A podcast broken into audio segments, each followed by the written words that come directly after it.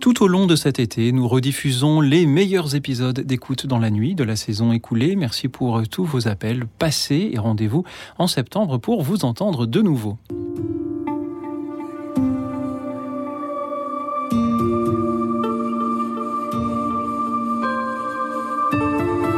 Écoute dans la nuit.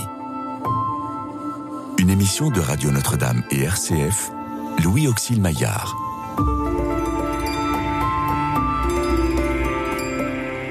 Restez avec nous, car le soir approche et déjà le jour baisse.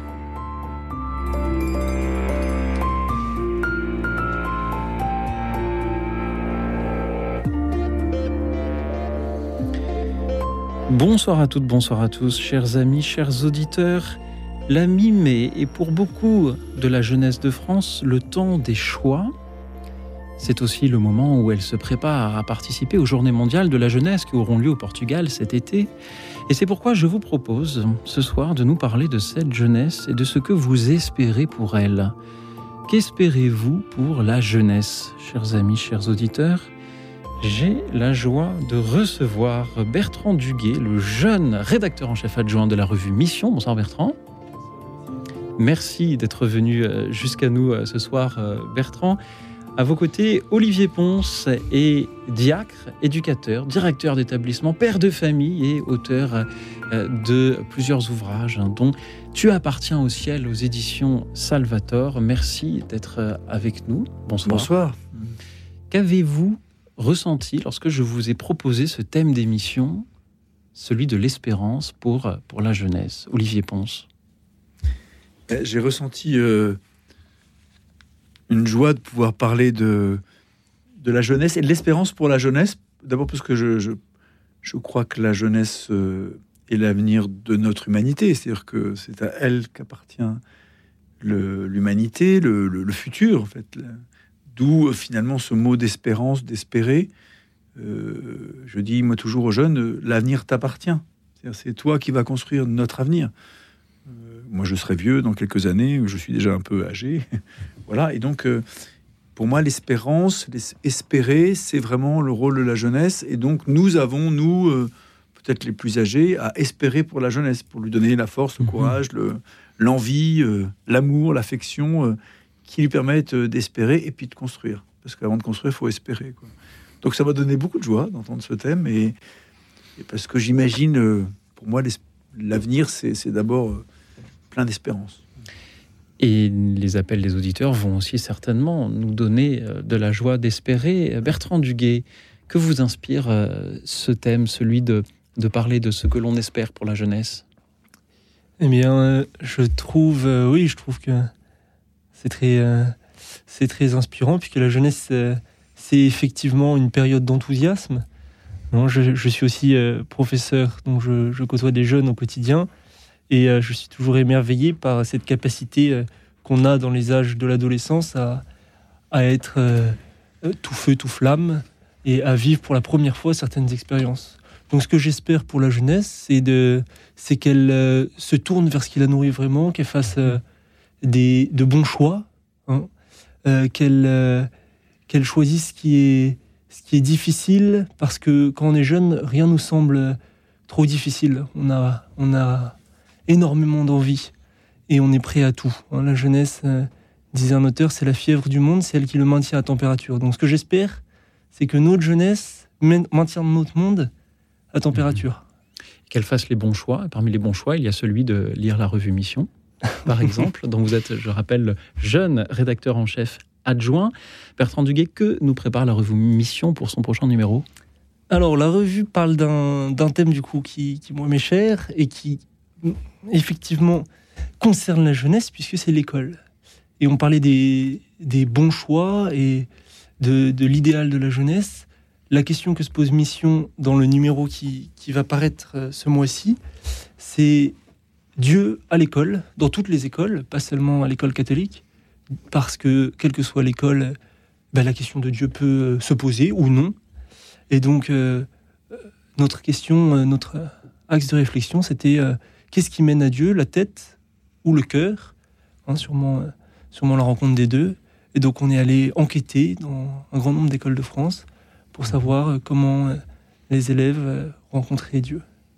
Apparaître Apparaître euh, d'ici la fin du mois. apparaître d'ici la fin du mois. Il suffit d'aller sur revuemission.fr pour euh, en savoir plus. Euh, Olivier Ponce, on- vous n'écrivez pas dans la revue Mission, mais dans de nombreux livres, on l'a déjà dit, notamment donc Tu appartiens au ciel aux éditions Salvatore et précédemment L'avenir t'appartient aux éditions Salvatore euh, également. Que vous inspirent les paroles de Bertrand qui euh, nous dit, euh, je- j'espère pour la jeunesse, qu'elle sache choisir? Ben, C'est vrai que la, jeunesse, si on dit les 15-25 ans, on va dire ça, si on est d'accord, c'est effectivement l'âge des choix, des orientations, des, rêves. Moi, je dirais que il est tout permis de rêver entre 15 et 25 ans et tout permis d'espérer. La jeunesse est destinée à l'aventure. Ça ne veut pas dire que l'aventure, c'est forcément à l'autre bout du monde, mais ce que je dis aussi beaucoup aux jeunes, c'est que oser l'aventure, euh, oser dépasser vos limites, oser euh, quitter euh, votre famille, oser espérer un métier qui, qui vous fasse vous dépasser, comme le disait Jean, voilà, oser aimer une femme profondément et de façon absolue, oser Mhm. aimer Dieu aussi, voilà.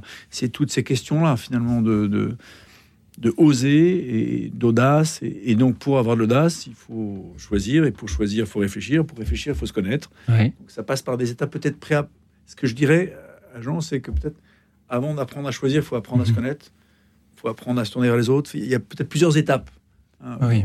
justement dans cet âge de l'adolescence, quoi, avant de Mhm. savoir choisir. Nous, avons, vite non plus. nous le savons, nous avons des, des auditeurs qui euh, ont, et ceux qui connaissent bien cette émission euh, le savent, un, un- un âge en moyenne un peu plus élevé que celui des 15-25 ans que, Ouais. que vous, euh, vous citez là, même si nous avons parfois des auditeurs entre 15 et 25 ans qui Ouais. nous écoutent et qui nous appellent. On les salue d'ailleurs. Comment réagir face à ce thème lorsque l'on a euh, 70, 80, voire 90 ans? On a des auditeurs de, de- de- de plus de 90 ans qui appellent parfois et, et que la jeunesse semble d'une part lointaine, donc on ne se sent pas très concerné par cette espérance-là, et, et- et d'autre part peut-être penser à elle ou, ou- ou- ou la croiser au coin de la rue peut être source peut-être de, de nostalgie, voire même de, de, de regret pour certains. Est-ce que c'est important que les, les seniors, pour le dire avec la politesse Mhm. d'aujourd'hui, euh, sachent regarder avec espérance aussi cette, cette jeunesse-là, lui, lui parler et, pas, et pas rester entre seniors? Alors oui, justement, les, les, les, seniors ont un rôle fondamental. Je disais que le, préambule, le préambule pardon, du le préalable du, du choix, c'est se connaître. Et pour se connaître, il faut savoir où sont, qui sont mes racines, où sont mes racines et, qui sont euh, qui, est ma famille, euh, qui est ma mémoire, euh, d'où je viens. Et ça, c'est les anciens qui nous le transmettent. Donc ce- celui qui va donner, par exemple, à, un enfant confiance en lui, qui va lui dire d'où il vient, quel est son pays, son territoire, c'est par exemple le grand-père, le père ou, ou l'oncle ou voilà. Et ensuite, c'est le professeur qui va dire, qui va transmettre d'où tu viens, euh, ton pays, euh, ton économie, euh, comment le monde fonctionne. Donc il y a quand même d'abord à recevoir. Oui. Et qui, qui tant peut, rece- peut recevoir, peut transmettre que, que l'ancien justement. Et je crois que le, le- le- c'est un rôle fondamental. On a besoin des anciens. On a besoin de l'écoute des anciens. On a besoin aussi de d'un message d'espérance des anciens. hein. Et- Mhm. et pas un message de- au contraire de tristesse et de, et de, et de pessimisme. Mais les, les jeunes ont besoin de l'espérance des anciens pour eux-mêmes espérer, en disant voilà, c'est mes racines, et, en plus, mon ancien m'encourage à y aller. Quoi. Oui, je sens que ceux qui nous écoutent euh, vont justement euh, nous encourager. Bertrand Duguay, euh, que, quel regard avez-vous sur le caractère intergénérationnel de la question de ce soir? Oui, oui, bah, c'est sûr que la jeunesse est probablement l'espérance des personnes plus âgées, ce qui est normal, et, et, les jeunes euh, trouvent aussi euh, euh, des, motifs de, nourrir leur espérance et bien sûr de se connaître, hein, comme vous le dites, en étant à l'écoute hein, de ceux qui les ont précédés, ça c'est, très certain. Et, et ça, peut ça peut être des personnes euh, et c'est d'abord des personnes, hein, les membres de la famille, pourquoi pas les professeurs. Ça peut être aussi, euh, après, euh, des auteurs. Je suis Mhm. sensible, hein, des, des gens qui, voilà, qui, qui sont des, des modèles. Il y a quand même des auteurs dont on sait qu'ils qui font rêver les jeunes et que les jeunes sont particulièrement capables de se mettre à l'écoute. Je pense à Saint-Exupéry, par exemple, Mhm. qui a toujours parlé à un public de jeunes euh, et qui donne souvent beaucoup, euh, qui donne aussi de l'espérance euh, Mhm. pour les jeunes. Il y a aussi euh, les auditeurs de cette émission. Et sans plus attendre, je vous propose d'accueillir Daniel, qui est avec nous depuis Charenton, dans le Val-de-Marne. Bonsoir Daniel. Bonsoir Louis-Oxyde Maillard et bonsoir à vous aussi. Euh, je souhaite dire aux jeunes que je voudrais qu'ils continuent à poursuivre leurs rêves, voilà, et qu'ils gardent une pensée positive malgré les difficultés, parce qu'ils vont avoir des difficultés, mais qu'ils se laissent toujours euh, euh, conduire par euh, leur esprit, leur esprit positif. Voilà ce que j'aimerais leur dire. Merci Daniel. Continuez à, à rêver, à être optimiste. Sur la petite fiche que le standard m'a préparée, je lis aussi autre chose. Daniel? Oui, oui, oui, ben oui. je, je- dites-moi. je- je- je lis que vous espérez que la jeunesse soit idéaliste. Absolument, oui. Oui, oui, oui, parce que compte tenu de l'actualité du moment avec tout ce qui se passe euh, par rapport euh, ben, au mouvement, on voit bien le réchauffement et donc on est très inquiet. Donc euh, s'ils ont une foi, ben il faut se dire que ça va, ça va aller en s'améliorant malgré les difficultés. Il faut penser positivement, voilà, Mhm. Pour avancer dans la vie. Être idéaliste. Et que ce sont les, en plus oui. que ce sont les plus belles années, celles de la jeunesse. Donc il faut être euh, motivé. Et, Mhm. ce sont ces personnes qui sont très motivées qui font qu'il y ait des changements. Voilà. Mais pour être idéaliste, il faut avoir un idéal, Daniel. Alors lequel Et est-ce? ben, lequel, c'est de d'espérer que le monde s'aime et s'entraide. C'est ça. Le, le bonheur, il faut viser le bonheur et se dire qu'on, est sur terre pour aimer. C'est ça. je, Ça, c'est le, le souhait Oui. que je leur. je lis aussi sur, euh, sur la même fameuse petite fiche croire en Jésus et avoir une foi forte. Absolument, absolument, parce que c'est compliqué. C'est compliqué quand on. C'est-à-dire que si on est face à des échecs, si on est face à, surtout dans le milieu scolaire, on, face aux moqueries, eh ben, on peut vite se laisser euh, déstabiliser. Alors que si on a Jésus, eh ben, on a le plus grand, plus grand trésor et on peut franchir bien des obstacles. Voilà. Merci. Et ça commence Oui. dès la jeunesse et ça se poursuit dans la vie euh, professionnelle, familiale, etc. Donc c'est vraiment ça. Merci Daniel. Avoir foi en Jésus-Christ. Merci Daniel pour euh, ces espérances partagées pour la jeunesse. Continuer à rêver, avoir un idéal, croire d'une foi forte, espérer que le monde s'aime. C'est ce que vous nous dites. Olivier Ponce, Bertrand Duguay, que vous inspirent les paroles de Daniel ce soir? Merci Daniel. Je trouve que effectivement c'est important de dire aux jeunes euh, ayez confiance, euh, soyez positifs. Euh, moi j'aime bien dire aux, aux- aux- aux jeunes de mon lycée, euh, je- mon lycée est au pied du Vercors, regardez les résistants de 39-44 qui ont vécu dans le Vercors. Pendant cinq ans, ils ont espéré euh, voilà, que, finalement la France soit libérée, que, les Alliés gagnent. Et pourtant, euh, ils avaient toute raison d'abandonner. Ils avaient la faim, le froid, euh, la soif, la mort, bien sûr. Et pourtant, ils ont espéré. Et, et c'est pareil pour tous les gens qui se battent aujourd'hui pour la liberté ou qui se battent euh, peut-être aussi pour la terre. pour, il y, a, des solutions. Il y a euh, une espérance à porter sur le monde. Et le monde en a vu d'autres, j'allais dire. Euh, la peur millénariste, euh, elle a toujours eu lieu. Aujourd'hui, notre peur millénariste, c'est peut-être la peur pour l'écologie, mais la Terre, elle va survivre. Il faut pas qu'on s'inquiète plus que ça. Il faut qu'on se batte, mais il faut pas qu'on s'inquiète. C'est deux choses différentes. Et les jeunes, justement, ils ont cette capacité à se battre, à, triompher, à, avancer. euh, voilà. Et puis, bien sûr, sur la, question de, l'espérance euh, chrétienne, hein, de, suivre Jésus, euh, bah, c'est le meilleur guide pour avoir confiance. hein. D'ailleurs, Jésus dit bien à ses apôtres sur, la barque pourquoi, avez-vous peur quand il y a la tempête? Il y a toujours des tempêtes. Là, c'est la tempête de l'écologie, c'est la tempête de la guerre en Ukraine. Bien sûr qu'on a des tempêtes, mais on a euh, peut-être nous à leur dire et puis euh, à les encourager, de dire mais non, mais t'inquiète pas, hein. n'aie pas peur, comme Jésus l'a dit aux, aux apôtres. Bertrand Duguay. Oui, non, mais je suis tout à fait d'accord. hein.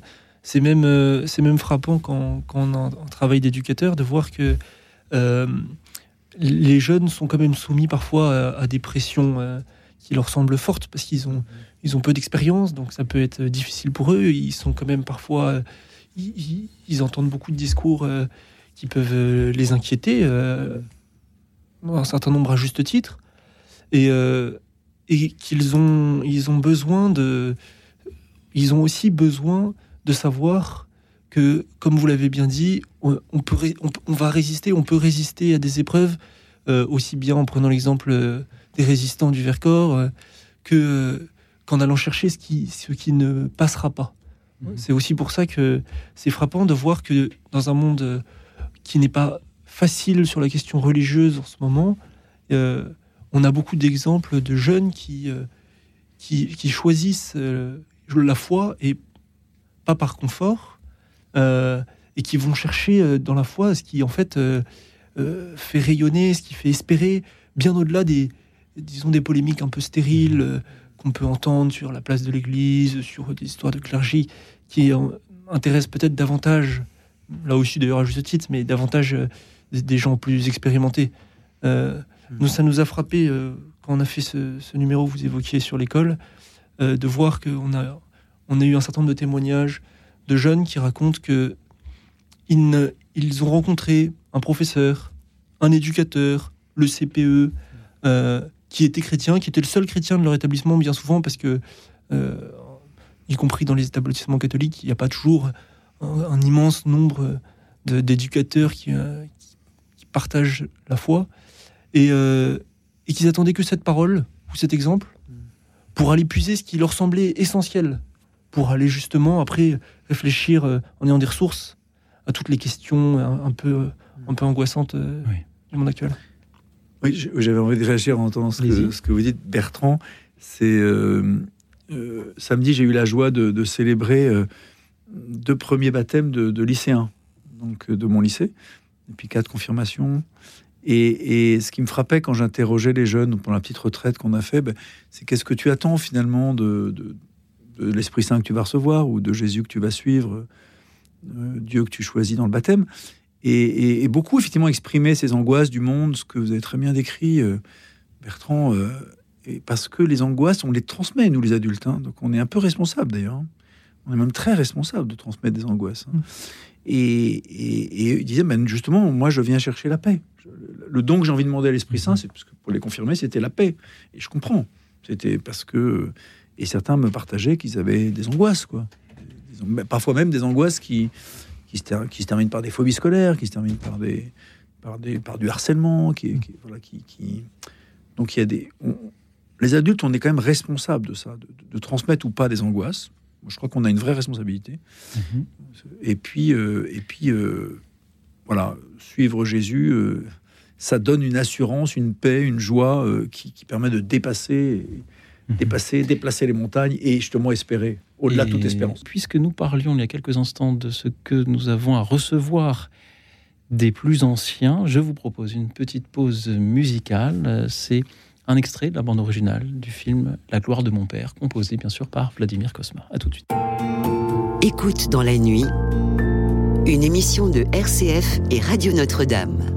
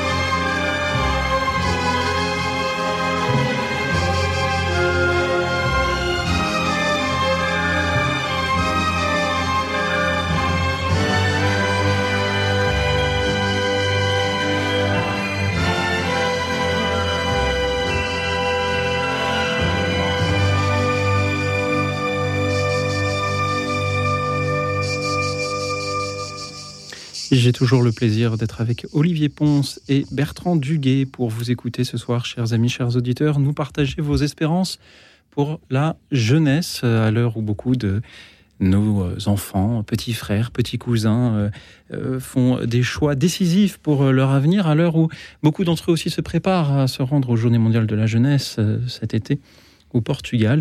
Est-ce que nous pourrions, avant d'écouter les, prochains auditeurs qui vont nous appeler, revenir un peu sur cette définition de, de, la jeunesse. Comment faire pour parler d'elle sans l'infantiliser? Je me souviens quand j'avais 18 ans, je détestais ce mot de jeune ou de jeunesse. J'ai l'impression qu'on nous j'avais l'impression qu'on nous désignait comme une espèce de, de, de, tribu à part, euh, qu'il fallait à la fois faire semblant d'encourager, mais à la fois ne pas trop responsabiliser trop vite. Alors, comment faire? Bertrand Duguet Je pense que là où vous avez raison, c'est que les jeunes ont besoin d'être pris au sérieux, comme les vieux, comme tout le monde. Euh, et, le, vocabulaire, il y a d'ailleurs que les. C'est que quand on est plus jeune qu'on dit les jeunes. C'est d'ailleurs oui. de.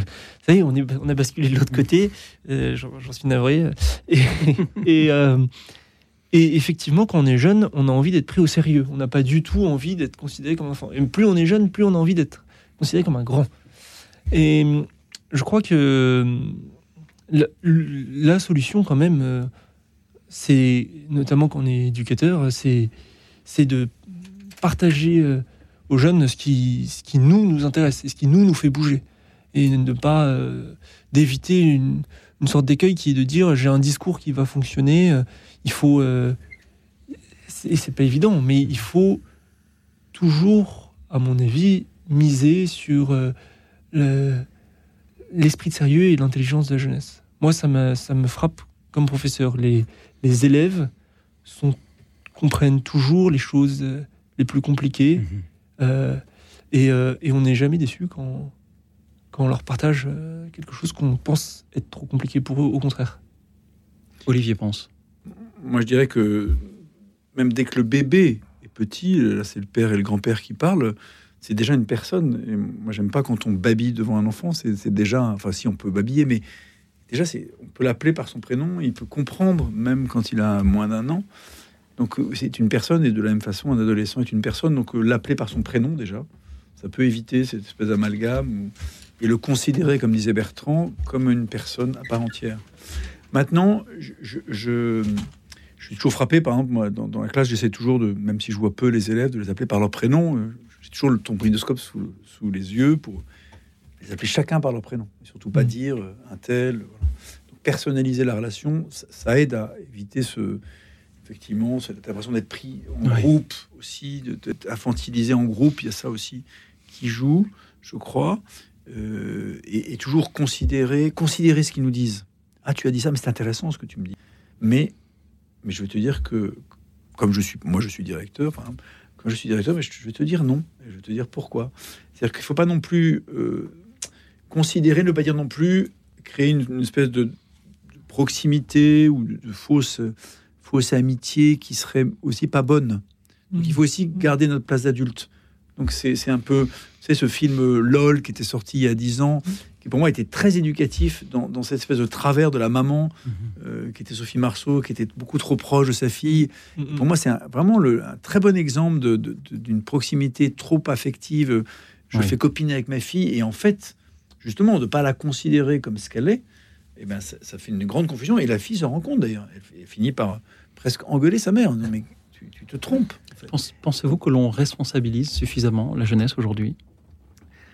Alors, est-ce qu'on la responsabilise suffisamment? Je, pense qu'on fait des gros efforts quand même. Il y a des élus qui sont jeunes, il y a des. Moi, je vois la façon dont on considère les délégués dans les classes, on, les écoute quand même. Donc, il me semble quand même qu'on donne pas mal de place à l'écoute mhm. des jeunes, mais euh, peut-être qu'on va pas au bout. C'est-à-dire que si on allait vraiment au bout, euh, je vois par exemple dans le scoutisme, quand on confie euh, six jeunes un jeune de 16-17 ans, un chef de patrouille, là, c'est une vraie confiance. C'est peut-être plus encore que écouter un jeune de 17 ans dans un conseil municipal. Ou même un, jeune de 12 ans qui a son poste d'action et qui n'est pas un jeu et sur lequel on va compter. voilà. Je pense au scoutisme, mais aussi d'autres mouvements de jeunesse où on confie des responsabilités. Là, c'est ça pour moi la vraie responsabilité. Là, donc, euh, je, je, serais un peu partagé. Je pense que faut faire attention à la responsabilité de façade t'es délégué, t'es conseiller municipal, euh, on va t'inviter à l'Élysée pour t'écouter, mais en fait... Te servir des petits fond, fours, mais oui. au fond, tu ne décideras de, de- Ouais, de alors que rien. La vraie responsabilité, elle est, elle est sur le terrain, quoi. Bertrand Duguay, responsabilise-t-on suffisamment la jeunesse aujourd'hui Ouais, c'est pas facile. Euh, ce qui est certain, moi je suis tout à fait d'accord sur le fait qu'il y a une responsabilité de façade qui consiste à, à donner des, des, des postes en toc un peu euh, euh, dans tout un tas de- d'organisations, euh, et euh, que ce soit des jeunes d'ailleurs ou à des moins jeunes. Et que dans le fond, ça, ça n'est pas, pas nécessaire. Je suis tout à fait d'accord avec le fait que euh, le scoutisme a une intuition qui est incroyable en prenant vraiment la jeunesse au sérieux, en ayant un, pari sur le fait que, bah voilà, effectivement, c'est eux qui sont leurs. euh, les jeunes sont leurs propres euh, chefs dans le scoutisme, mais aussi parce que c'est pas seulement qu'on les écoute, mais on leur dit aussi des choses qui sont sérieuses. Parce que, quand même, le, corollaire, c'est de dire des choses qui sont, qui sont engageantes pour nous. Euh, donc, pour, pour l'éducateur, pour le chef, pour etc. Il faut, il faut aussi qu'il prenne sa propre parole au sérieux. hein. et on prend de même qu'on croit pas toujours, on croit pas toujours en l'intelligence des jeunes, euh, parce que aussi on ne se prend pas euh, peut-être parfois assez au sérieux, on ne réfléchit pas assez. Ne dit-on pas justement dans les cérémonies scouts que on doit pouvoir compter sur la parole de chacun d'entre eux, de même que nous co- comptons euh, sur euh, la parole de nos auditeurs. Moi aussi, j'appelle les auditeurs par leur prénom, figurez-vous, même si je n'ai pas tout leur trombinoscope. Et euh, l'auditrice suivante euh, s'appelle aussi Daniel, euh, mais celle-ci nous appelle des Pyrénées. Bonsoir Daniel. Oui, bonsoir monsieur, bonsoir Louis. Alors bon, moi j'ai travaillé euh, en tant que conseillère d'orientation psychologue au sein du ministère de l'Éducation nationale et je suis à la retraite maintenant. Et donc j'ai une expérience longue auprès des jeunes et je déjà avant de partir et encore maintenant, d'après le dire de mes collègues, les enfants, les jeunes sont en grande souffrance. Donc je pense, euh, d'après ce que j'en ai vu, si j'avais un conseil à donner aux parents, euh, je ne suis pas parent moi-même, hein, mais si j'avais un conseil à donner aux parents, c'est de s'en occuper tout particulièrement, de leur donner tout leur amour, parce que c'est très important. Euh, L'éducation nationale est en difficulté, on est en train de, de supprimer pas mal de choses, les gens sont surbookés, surtout dans le laïc, en tous les cas, c'est ce que je connais. Et bon, voilà. Alors, euh, moi, je pense que les parents ont une place primordiale à prendre. Si c'est pas le cas, ben, peut-être qu'ils auront la chance de rencontrer autour d'eux, euh, au sein même de l'école ou dans des mouvements comme le scoutisme, mais c'est pas toujours le cas pour tout le monde, des, des gens qui soient capables de les écouter et de les aimer. Parce que voilà, je pense qu'il ne suffit pas d'écouter, il faut aussi euh, être en empathie avec eux, même si on garde une distance, vous voyez, euh, certaines, mais euh, ils, ressentent, les enfants sont intelligents et ils ont besoin d'amour. Ensuite, surtout actuellement, hein. et en dehors de cela, je pense qu'il ne faut pas négliger, même s'ils n'ont pas reçu le baptême, la confirmation, etc., malheureusement, et c'est le cas de beaucoup, les enfants porté en eux, d'après mon expérience à moi, un idéal profond. Et cet idéal, c'est peut-être quelque part euh, le Seigneur. Et ça, il faut le respecter, parce que ça, je pense, ça triomphera. Voilà ce que j'avais à dire. Je leur souhaite beaucoup de d'amour euh, de la part des adultes. Voilà. Et de prière peut-être pour eux de la part de nous. Merci Daniel. Vous souhaitez, vous espérez pour euh, cette jeunesse que l'on s'occupe d'elle, qu'on les écoute, qu'on les aime. Mm. Olivier. Ponce, Oui, je- je- Bertrand Duguay, qu'en dites-vous euh, oui. Merci beaucoup, Daniel. Vous avez raison. euh, peut-être que là, c'est peut-être beaucoup le rôle des parents. hein, vous l'avez dit. Euh, en tout cas, l'âge de l'adolescence, si on parle des jeunes, c'est on va dire de l'adolescence. Il y a du temps à passer, euh, d'écoute dans la nuit à passer le soir, quand le l'ado revient à 11h, minuit, et qui s'assoit au bout du lit. J'appelle ça l'écoute du bout du lit. Savez, il s'assoit au bout du lit des parents et il commence à parler. Et, et c'est vrai que souvent, on n'a pas la patience de les écouter. Et pourtant, euh, c'est comme ça qu'ils peuvent évacuer ce que vous dites, euh, les souffrances, quand ils en ont, l'évacuent. Voilà. Donc nous, parents, nous avons vraiment à, prendre notre rôle d'écoute, et c'est la première manifestation, écoute active, comme vous dites, qui est la première manifestation de l'amour, parce que voilà, pour bien sûr témoigner de notre amour. Mais ça passe vraiment par de, de, de- l'écoute empathique, de prendre le temps, le temps du bout du lit, le temps de l'écoute dans la nuit du bout du lit. J'encourage toujours les parents à, à laisser la porte ouverte le soir, quand l'ado rentre le samedi soir, euh, euh, dépressif, parce qu'il a une peine affective, parce qu'il s'est passé quelque chose, etc. Et C'est très important, ces moments-là. Voilà. Et puis, le, euh, vous avez raison aussi de dire qu'ils portent en eux un idéal profond. Je suis toujours frappé de voir que quand on leur parle de foi, on leur parle de Jésus, on parle. Ils sont très réceptifs en fait, même si aujourd'hui moins de 50% des jeunes sont baptisés, c'est les statistiques. Hein, et ben en fait ils sont très réceptifs. Ils ont en, en eux une soif euh, d'idéal, une soif d'absolu. Ils ont inné quelque part euh, forcément euh, une espèce d'intuition profonde de, de- de ce grand amour qui nous dépasse, euh, qu'on appelle le Créateur, qu'on appelle Dieu. Ça ils l'ont en Oui, eux. Voilà, et c'est ça, il faut essayer de les, de les rejoindre là, là où ils en sont, voilà, en, en- en dialoguant avec eux et en essayant de les faire rencontrer Jésus si on peut. Mais voilà, merci. Bertrand Oui, non, mais euh, c'est c'est très juste. hein, et merci pour ce, ce témoignage, parce que c'est c'est exact. C'est important de rappeler qu'il y a une souffrance euh, de la jeunesse dans notre pays euh, qui, euh, qui est même euh, quantitative, qui peut se, qui peut se chiffrer. Il y a une, il y a une importante augmentation de, de, de maladies psychiatriques. euh, il, y a, il y a une importante. Des suicides aussi. de- voilà, il y a, exactement. Il y a, une- il y a de plus en plus de suicides de jeunes. Pardon Des tentatives de suicide. Oui, de Mhm. tentatives de suicide, oui, tout à fait. Ce qui est quand même, euh, ce qui est quand même un, un signe euh, effrayant, euh, parce que c'est c'est pas des âges où on, où on devrait être tenté par, par ce genre de choses. Il- S'il y a un âge pour cela. Et, et donc, euh, et donc c'est important d'avoir euh, que les adultes aient conscience, effectivement, comme ils ont une responsabilité, c'est important qu'ils aient conscience de la souffrance euh, des jeunes qui, par le, fait qu'ils ont moins d'expérience, sont aussi euh, quand même plus fragiles. Et je suis aussi tout à fait d'accord avec le fait que, comme euh, vous l'avez dit, Daniel, l'expression a été reprise, ils ont un idéal profond.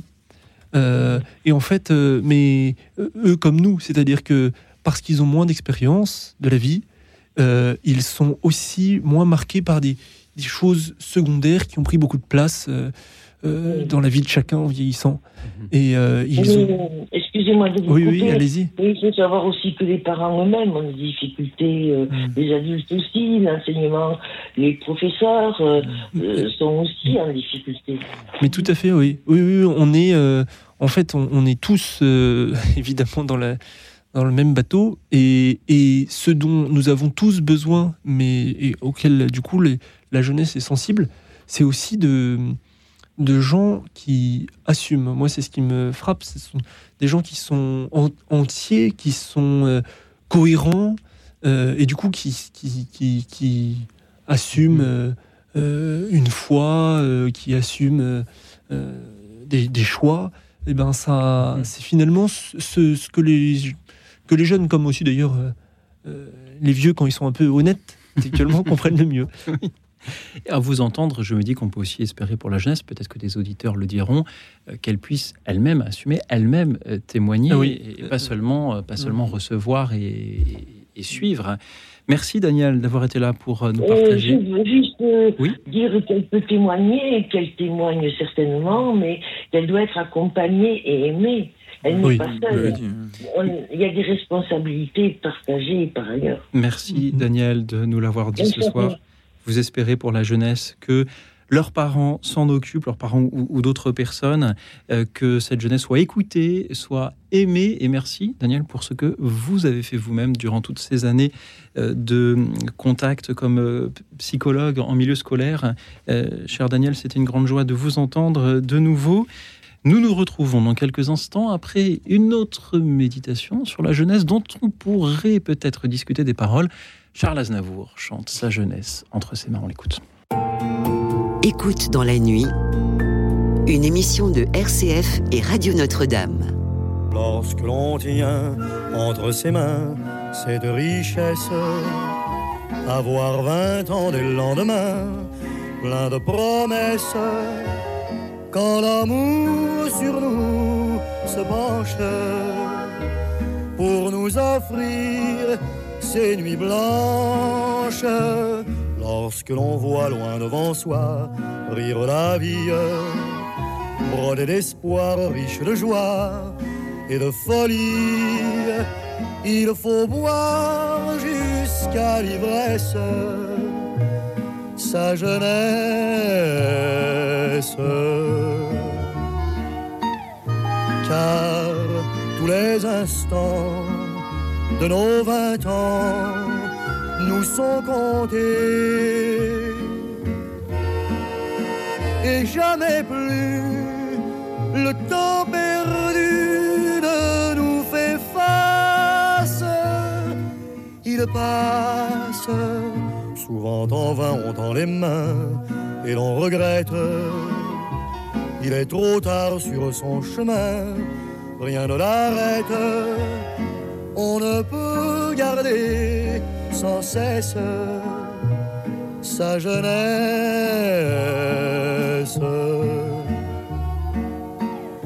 Avant que le sourire et nous quittons l'enfance,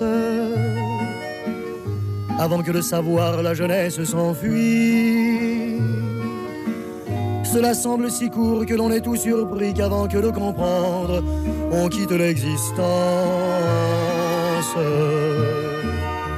Lorsque l'on tient entre ses mains cette richesse, avoir vingt ans dès le lendemain, plein de promesses, quand l'amour sur nous se penche pour nous offrir ces nuits blanches, lorsque l'on voit loin devant soi rire la vie, brodé d'espoir, riche de joie et de folie, il faut boire jusqu'à l'ivresse sa jeunesse.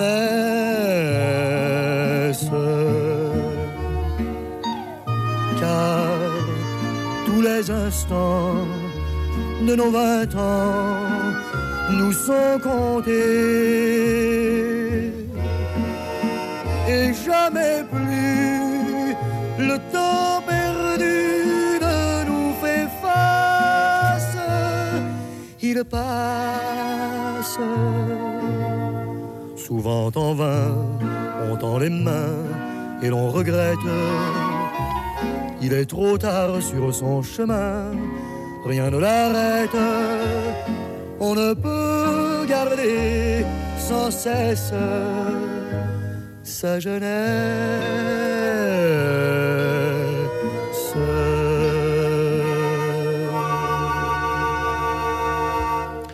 Peut garder sans cesse sa jeunesse, nous dit Charles Aznavour. Et vous, que nous dites-vous, chers auditeurs?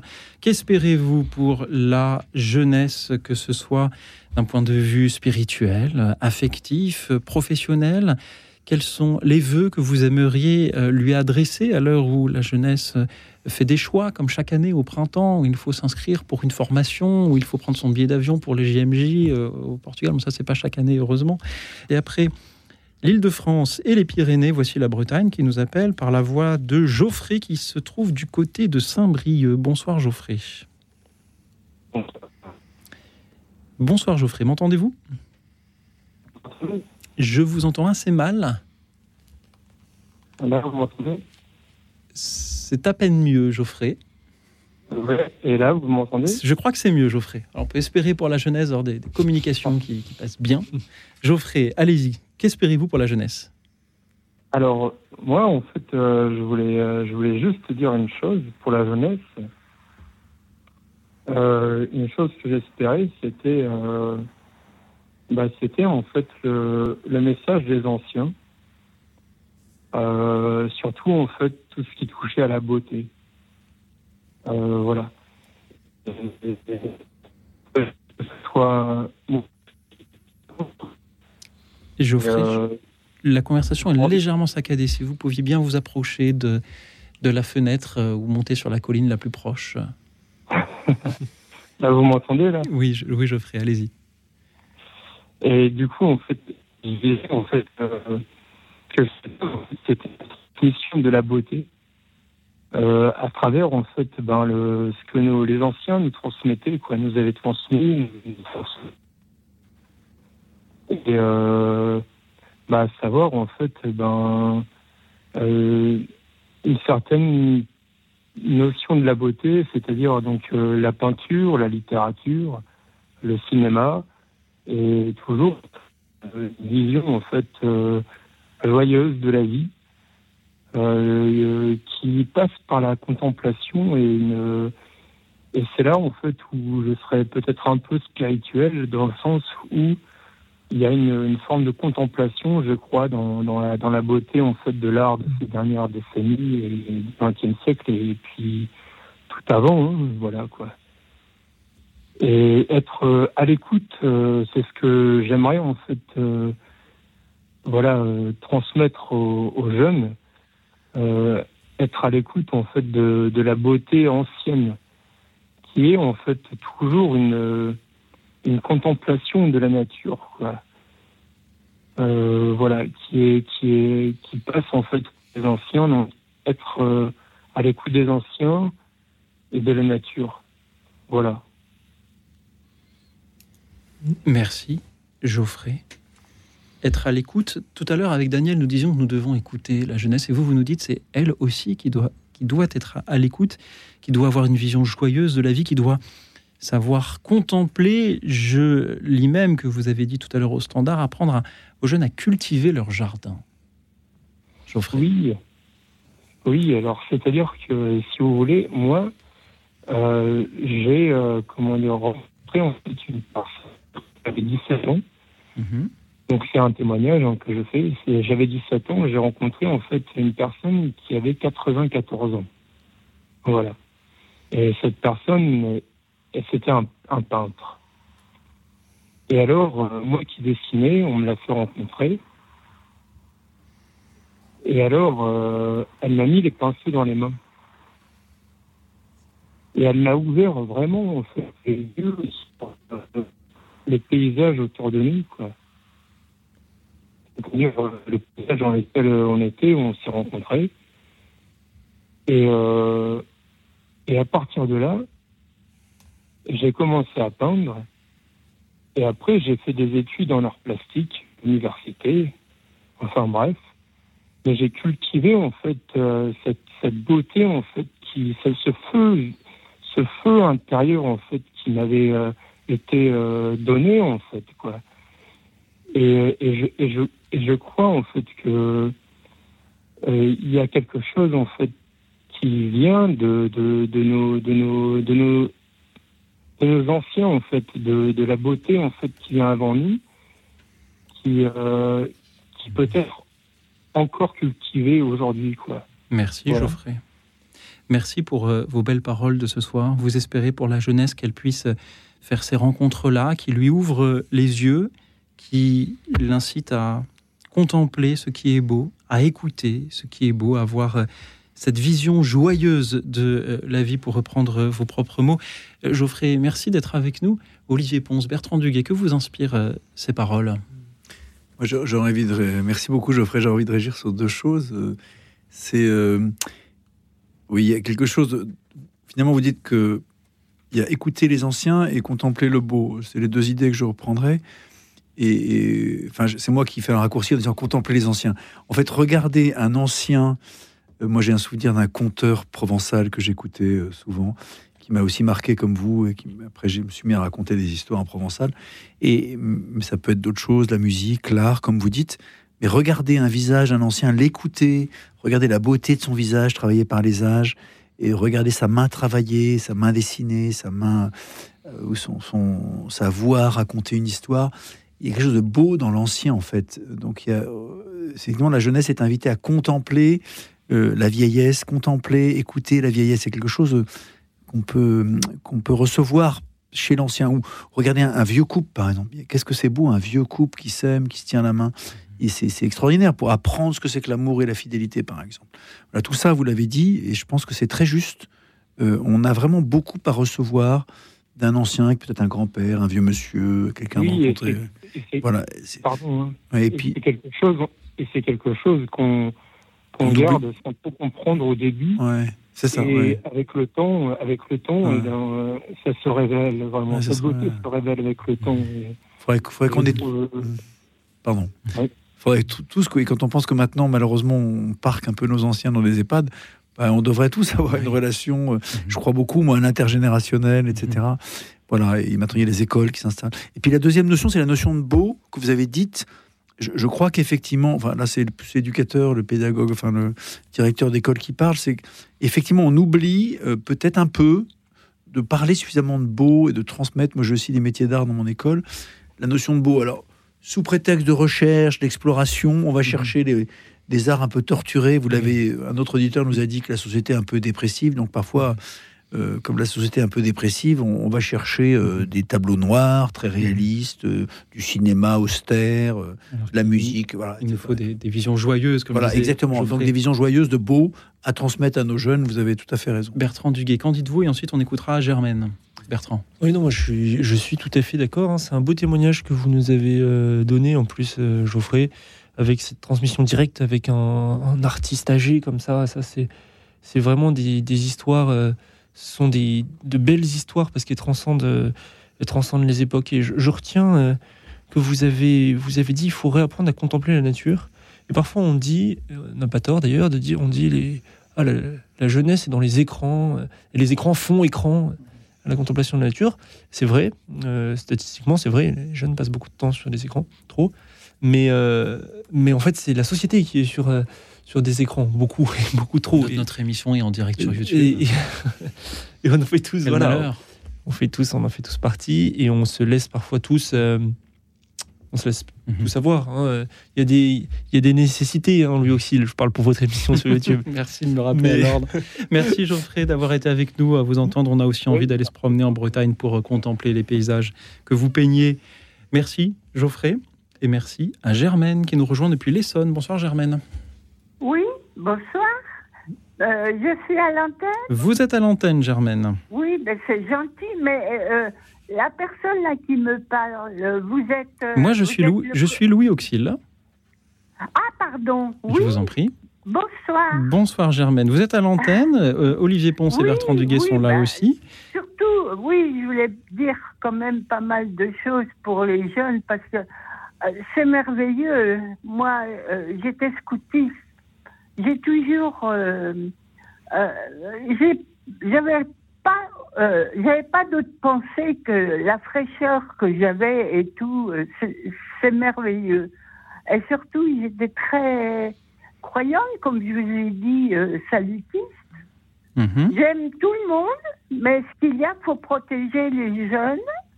Faut leur donner, faut leur donner beaucoup d'amour, les, oui, et de, mon- de leur montrer l'exemple que nous les aimons. Oui. Et euh, c'est merveilleux. Et. Germaine Ben, ce qu'il y a, il faut, non, il faut, il faut que, euh, faut pas maltraiter les personnes. Bien sûr. Faut pas. Pardon Germaine, vous avez dit au standard tout à l'heure que vous espérez pour les jeunes qu'ils aient des passions. Que Qu'ils aient des passions. Euh, Ah ben oui, il faut pas qu'il reste comme ça. Il faut, il faut euh, avoir des, as- des associations, des, des comment, euh, qui puissent. euh, euh, ben, c'est normal qu'ils aient, qu'ils soient protégés, qu'ils Bien soient. sûr. euh, Germaine, merci, merci pour euh, votre présence parmi nous ce soir et, et pour cette joie partagée. Vous nous disiez que vous avez été engagé dans euh, le euh, scoutisme, que vous y avez eu euh, une, vie merveilleuse et que vous souhaitez à la jeunesse d'aujourd'hui de pouvoir elle-même s'engager, que ce soit dans le scoutisme ou ailleurs, et de pouvoir se découvrir, développer, cultiver des passions. Bertrand Duguay, Olivier Ponce, que vous inspirent euh, ces pensées de Germaine? Ça, me fait penser à un témoignage euh, que j'ai vu pas plus tard que cet après-midi. Germaine, votre témoignage d'un jeune, un jeune homme doit avoir aujourd'hui un peu plus, un peu plus de 20 ans et qui, euh, qui est un, un- ancien scout et qui euh, a décidé euh, de lancer une, une chaîne YouTube engagée, puisqu'il y parle de sa foi. Ça s'appelle Amen. Et, et ce, jeune qui s'appelle Paul fait un travail que je trouve formidable, très simple, très authentique. Il, se filme et il pose des questions qu'on se pose tous, euh, mais il se les pose sur YouTube et de façon amusante.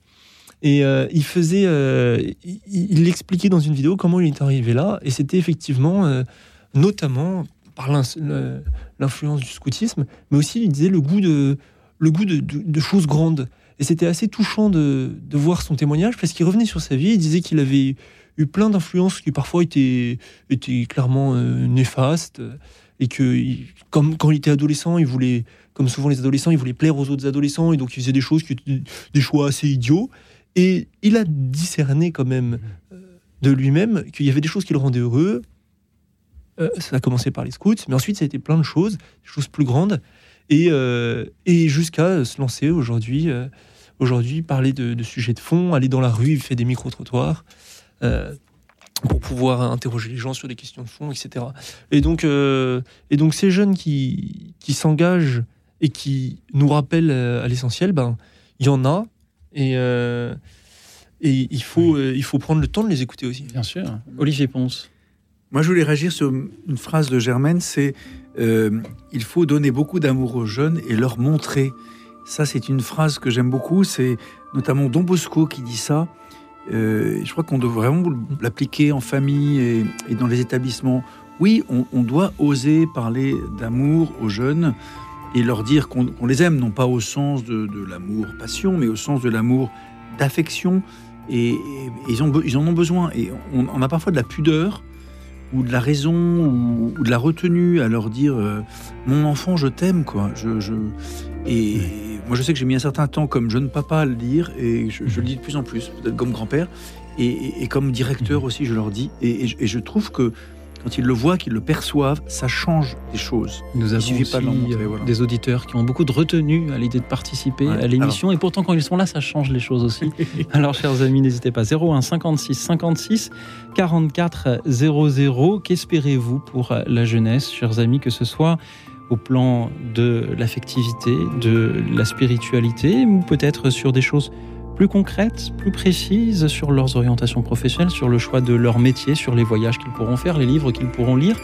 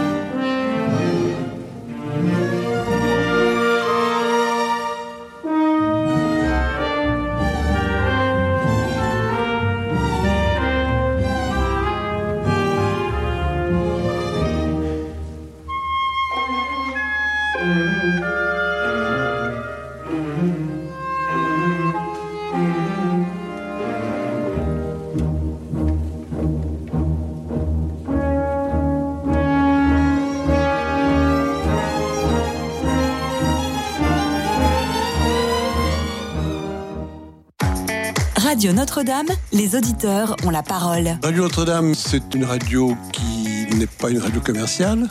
Ses fondateurs ont voulu que ce soit une association. À partir de là, ils la confient, euh, euh, comme ce que fait l'Église, euh, à ses fidèles. Je pense que pouvoir avoir le plaisir d'écouter des choses aussi différentes que mille questions à la fois, euh, le chapelet, l'évangile et des émissions de culture générale justifie tout à fait un effort financier. Pour soutenir Radio Notre-Dame, envoyez vos dons au 6 boulevard Edgar Quinet, Paris 14e ou rendez-vous sur www.radionotre-dame.com. Merci.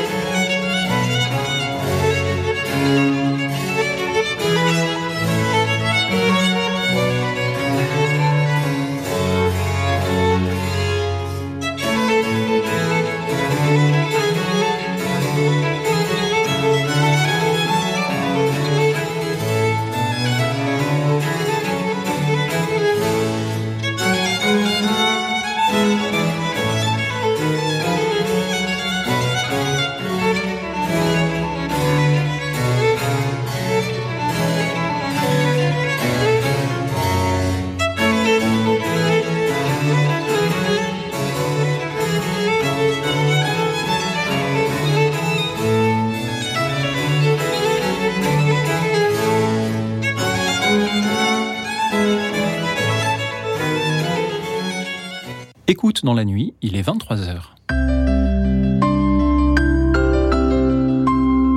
Radio Notre-Dame. Vous écoutez une rediffusion d'écoute dans la nuit de cette année. Merci pour votre présence parmi nous. Nous avons hâte de pouvoir de nouveau prendre vos appels à partir de septembre. J'ai toujours le plaisir d'être avec Olivier Ponce, diacre, euh, éducateur, directeur d'établissement, père de famille aussi, auteur de plusieurs ouvrages, en particulier chez Salvatore, L'avenir t'appartient ou Tu appartiens au ciel.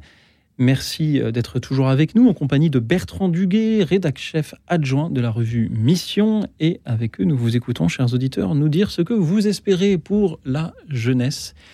Moi, ça m'interroge beaucoup, euh, ce constat-là. Qu'est-ce qui fait que euh, des auditeurs qui aiment beaucoup qu'on leur demande euh, de, lire de la poésie, qu'on leur demande leur avis sur des sujets très spirituels ou sur des sujets de société, quand on leur demande leur espérance pour la jeunesse, eh bien là, on sait moins, moins que dire. Alors, je ne sais pas si c'est euh, l'âge moyen de nos auditeurs qui est un peu plus élevé que celui de 15-25 ans qui fait cela. Je ne sais pas euh, si c'est parce que vous êtes tous partis pour le week-end de l'Ascension pour profiter des belles journées que nous avons déjà. Euh, mais si un auditeur veut nous appeler pour nous dire ce que cela l'inspire, je lui en serai reconnaissant toujours au 01 56 56 44 00. Et pendant ce temps-là, nous avons Alexis qui nous appelle de Nancy. Bonsoir Alexis.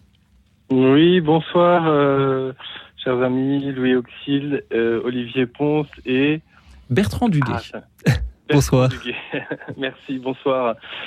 Euh, je voulais, dire merci à tous ceux qui ont témoigné jusqu'à maintenant, et puis aux, commentaires que, vous avez pu faire, et puis merci pour ce sujet euh, passionnant, euh, je dirais.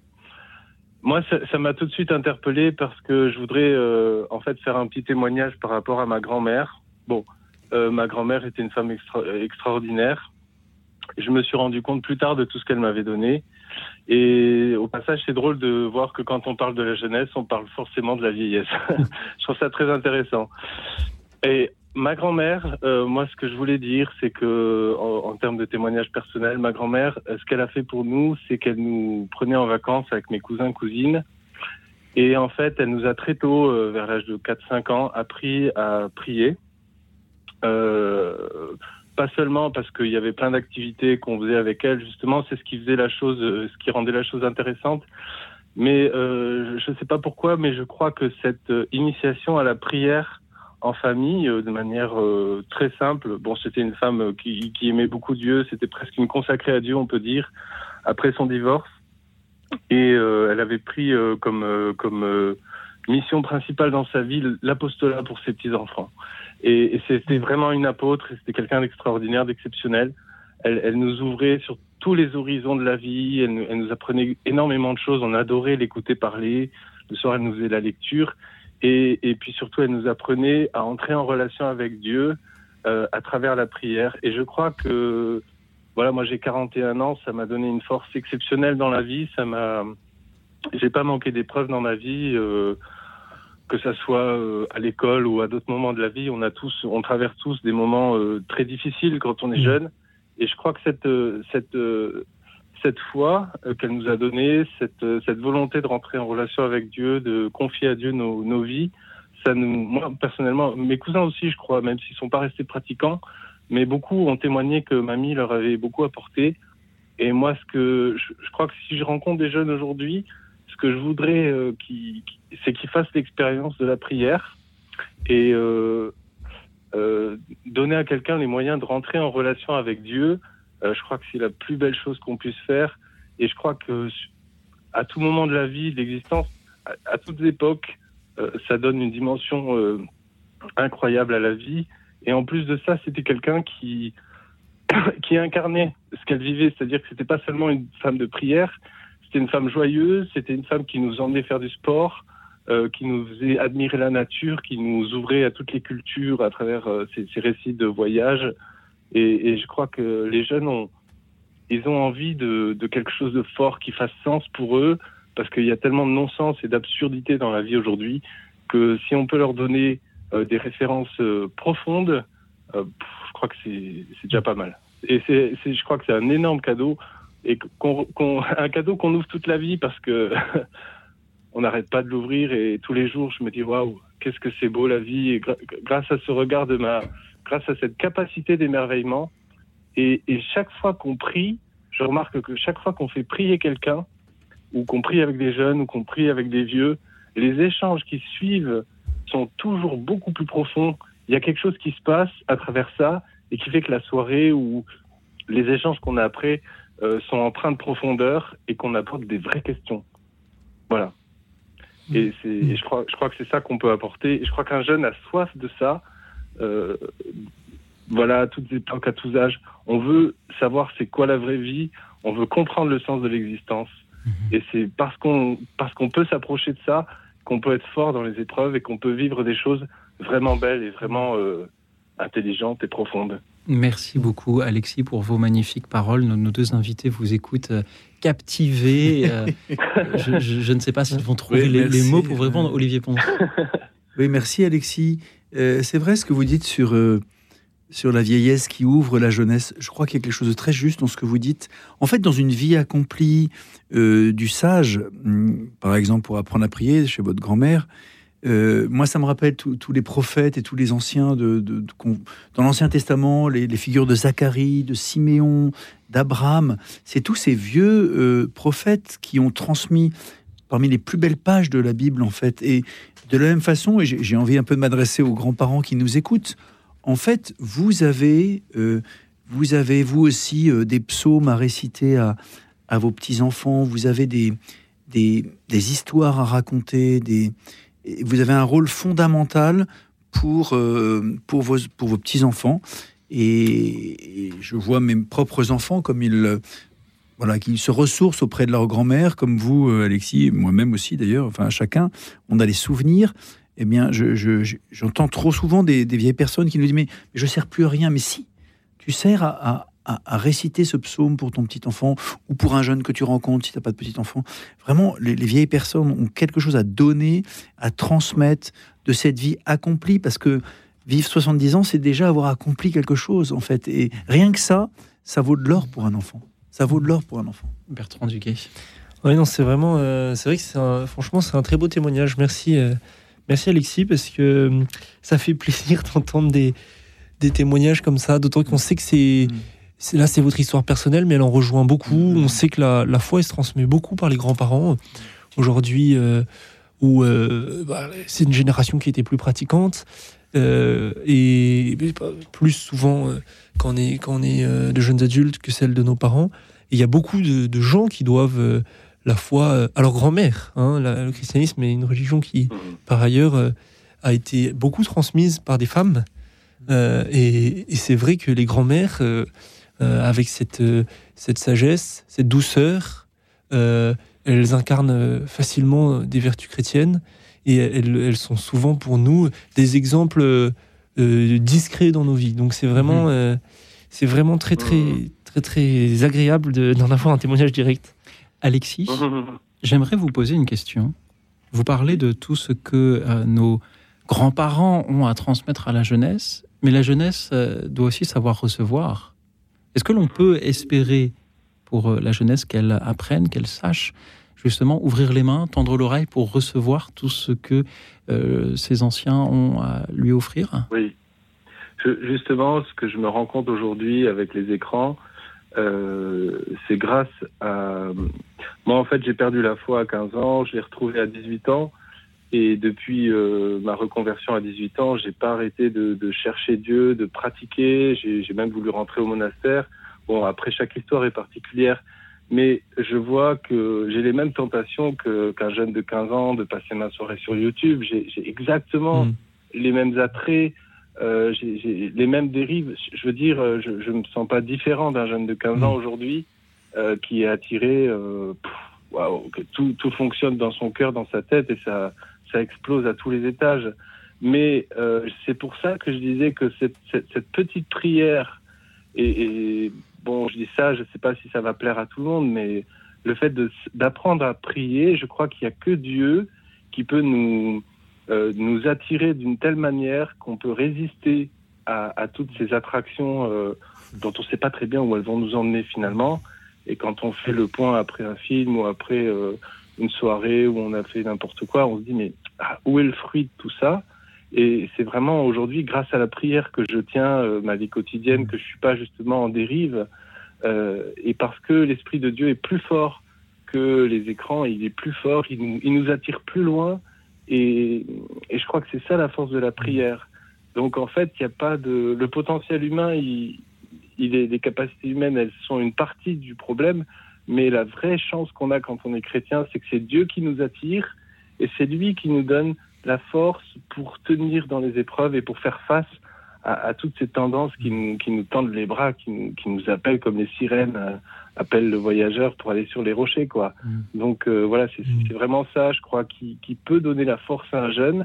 Et ensuite, euh, j'ai beaucoup aimé l'auditrice qui a parlé des- d'avoir des passions, la motivation personnelle, la quête personnelle, elle est aussi très importante.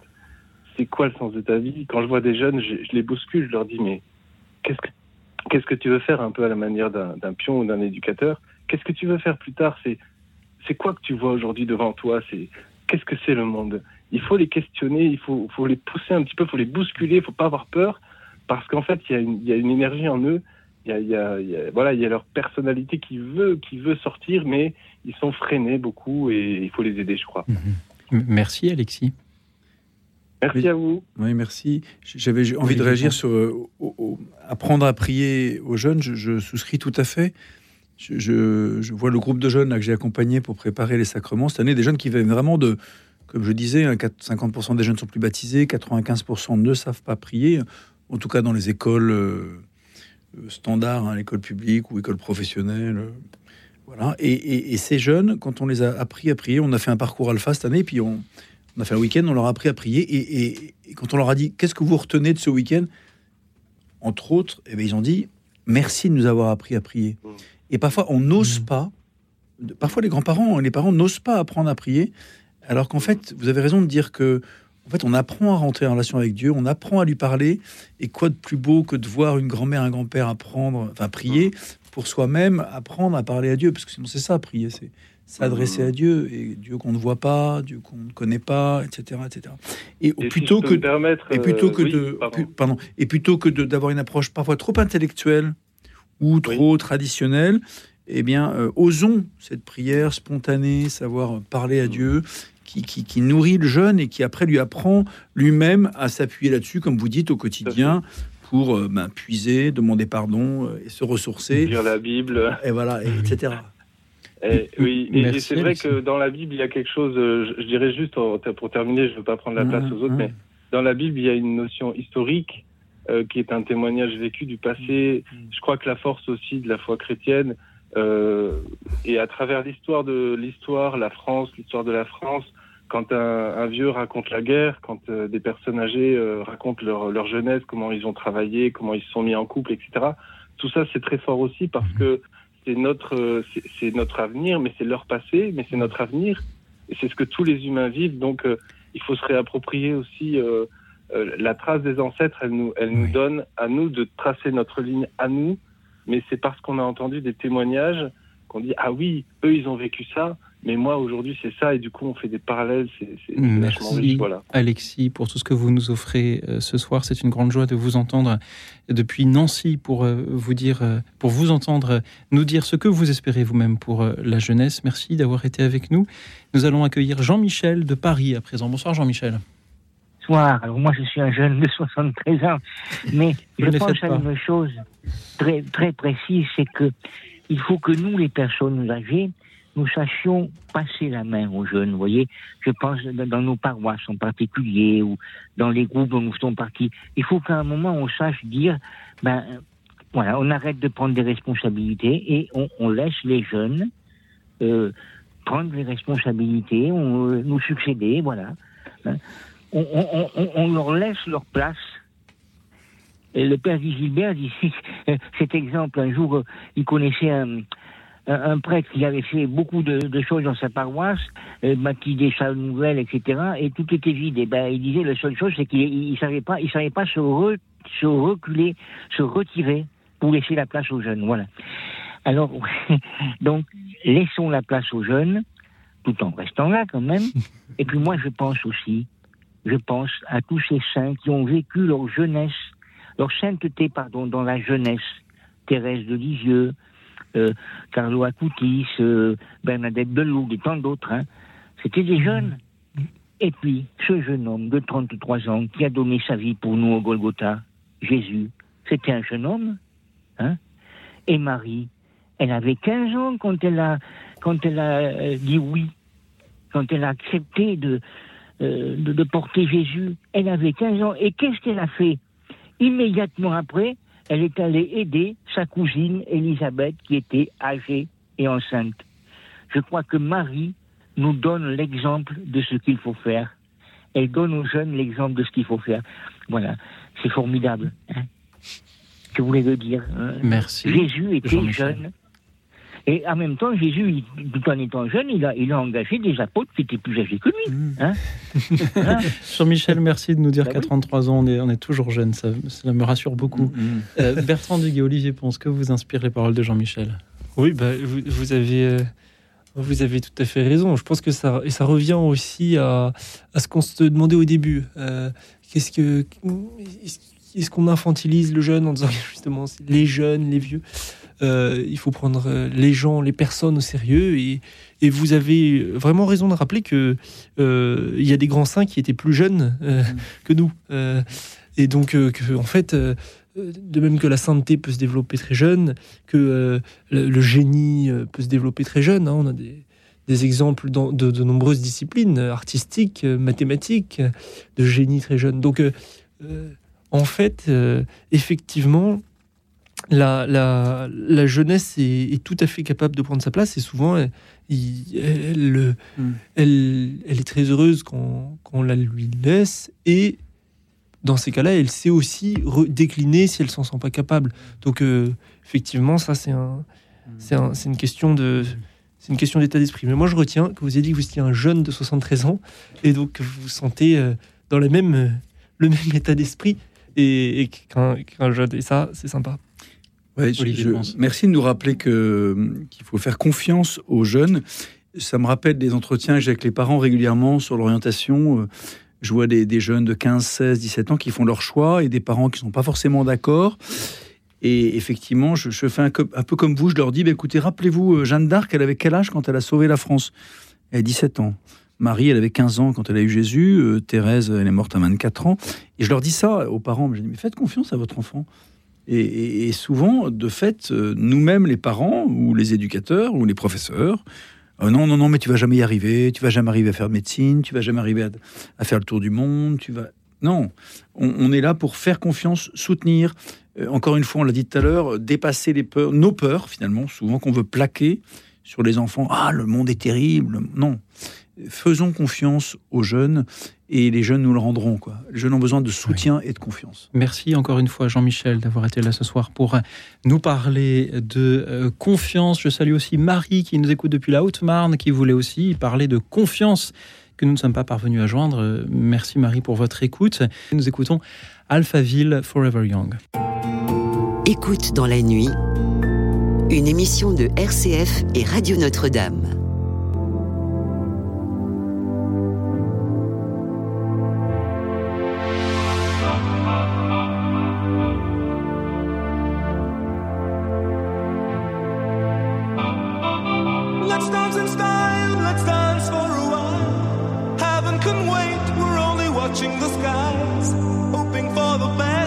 expecting the worst. Are you gonna drop the bomb or not? Let us die young or let us live forever. We don't have the power, but we never say never. Sitting in a sandpit, life is a short trip. The music's for the sad man. Can you imagine when this race is won?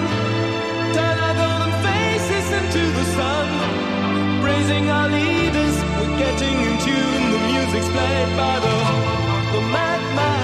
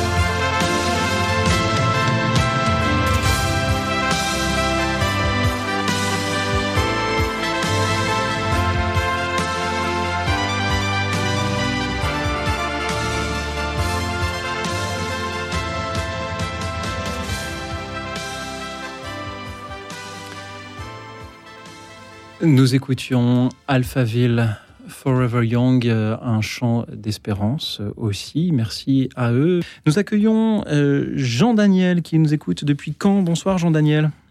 Oui, bonsoir Louis Maillard, bonsoir Bertrand Duguay, bonsoir Olivier Ponce, bonsoir à tous les auditeurs.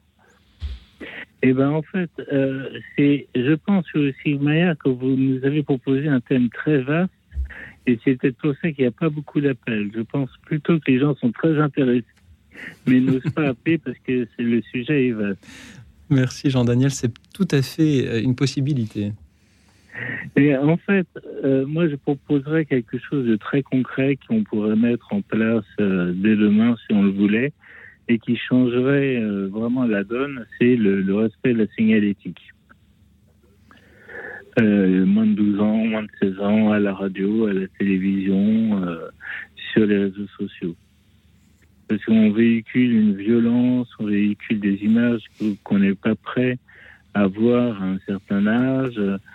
J'avais pour exemple, euh, à mon époque, les films cultes, c'était de référence, La Boom 1 et La Boom 2. Je les ai vus, j'avais 40 ans après.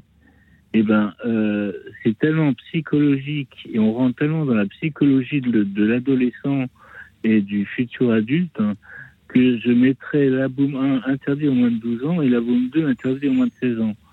C'est tellement. Oh, j'invite tous ceux qui le peuvent à revoir ces films-là et à se poser la question à quel public, à quel âge un enfant ou un adolescent puis euh, voir ces films. Hmm. J'invite tous ceux qui le peuvent à les revoir et se poser la question. Voilà. Merci Jean-Daniel pour euh, cette espérance, euh, cet espoir partagé que euh, la jeunesse ne soit plus confrontée à des images qu'elle n'a pas à voir, qu'il s'agisse de, violence ou de pornographie. Restez avec nous, Jean-Daniel. Je suis sûr que nos invités aimeraient réagir. Oui, Olivier Ponce. En, fait, vous avez raison. Enfin, merci, Jean-Daniel. En fait, ça pose la question de la responsabilité des adultes vis-à-vis de la jeunesse. En fait, moi, qu'est-ce que j'espère pour la jeunesse, c'est que les adultes prennent leurs responsabilités. Et de fait, euh, la pornographie, il y a des lois en ce moment qui sont en train d'être votées. C'est effrayant de voir euh, euh, que 30% des, du trafic Internet est sur la pornographie, que, 50% des jeunes de moins de 12 ans voient de la pornographie, etc. etc. Et la Boom 2, peut-être, je, je, je, faudrait que je regarde de nouveau la Boom 2, je me souviens plus.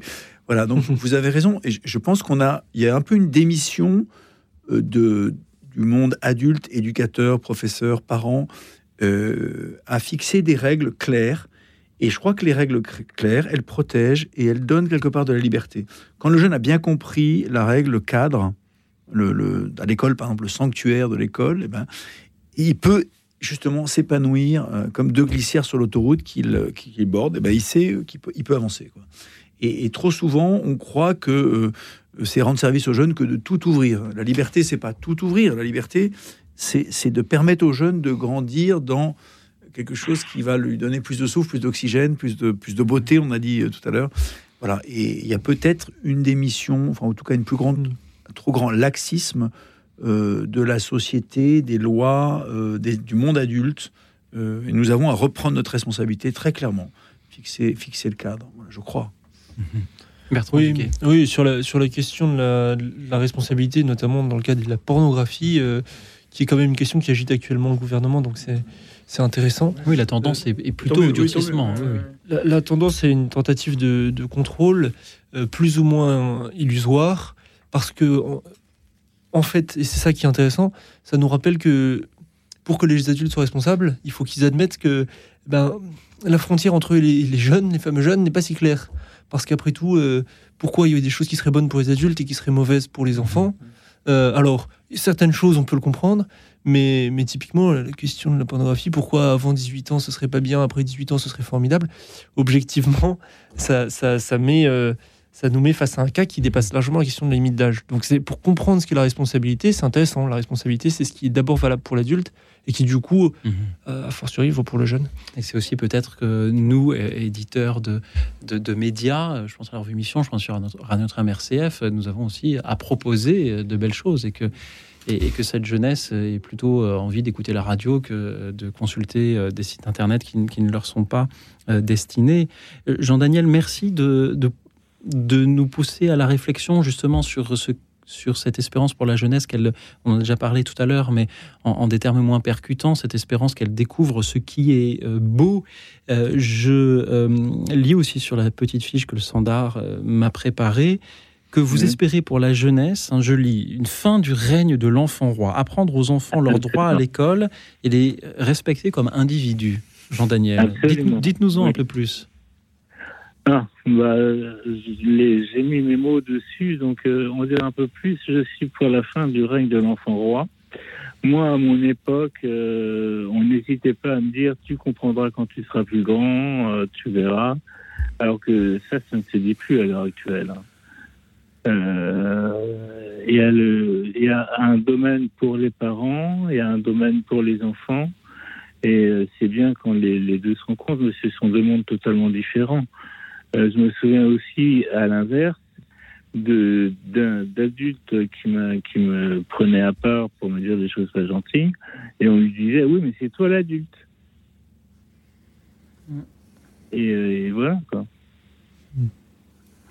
Et ce que vous espérez pour la jeunesse, c'est l'inverse, Jean-Daniel? Non, pas l'inverse. C'est trop catégorique de dire euh, que c'est l'inverse. Que l'on, que l'on prenne chaque enfant là où il en est. Voilà. Et chaque enfant a sa place, qui, du moment qu'il est sur Terre. Chaque enfant a sa place. Chaque adolescent, chaque adulte a sa place. Et euh, mais ce ne sont pas les mêmes suivant les âges. Et c'est mieux respecter nos enfants euh, que de les prendre en tant qu'individus de leur âge, avec leur maturité, ce qu'ils peuvent comprendre, ce qu'ils ne peuvent pas comprendre, et les emmener vers demain, euh, la main dans la main, comme euh, la chanson d'Yves Duteil. Et eh ben, c'est aussi respecter le monde de l'autre, qu'il soit enfant ou adulte. Mmh. Merci Jean-Daniel. Olivier Ponce.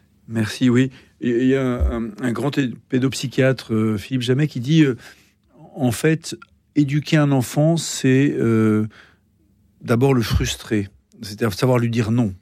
Et vous avez raison, on a, au cours des 30 dernières années, développé beaucoup au nom de la psychologie, de l'écoute active. je, je suis frappé de voir des mamans ou des papas qui, dans les rayons de supermarché, demandent à l'enfant de 3 ans que veux-tu, mon enfant, euh, du Nutella ou de la pâte euh, à tartiner? Un enfant de 3 ans n'est pas en mesure de dire ce qu'il veut. C'est aux parents de prendre sa place. Je reviens au thème de la responsabilité, cette fois du côté des parents. Et, ces enfants de 3 ans, enfants rois, tout puissants, on dit aussi les enfants tout puissants, c'est la même chose. On les retrouve à 12-13 ans euh, dans les écoles professionnelles ou aux apprentis d'Auteuil, cassés parce qu'ils n'ont pas eu de limite et ils finissent par casser le cadre en fait. Et ils sont, en fait, euh, savoir dire non à un enfant, c'est aussi l'aimer. Et eh oui.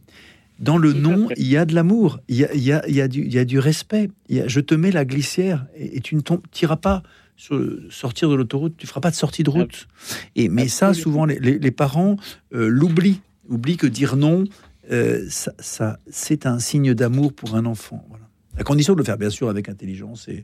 mais parfois fermement, très clairement. mon enfant, je te dis non. Un enfant par la main. Je, voilà, prendre un enfant par la main. Voilà, Merci, Jean-Daniel. Je te dis non pour toi, et tu comprendras quand tu seras grand. Merci, Jean-Daniel, pour ces paroles. Vous espérez pour euh, la jeunesse qu'on la mette à sa juste place et qu'on ne la fasse pas grandir trop vite. C'est un mm. peu ce que j'entends dans vos paroles. Mm. Euh, Jean-Daniel, merci d'avoir été avec nous ce soir. Nous allons à présent revenir en Ile-de-France, puisque c'est de là que Marie nous appelle. Bonsoir Marie.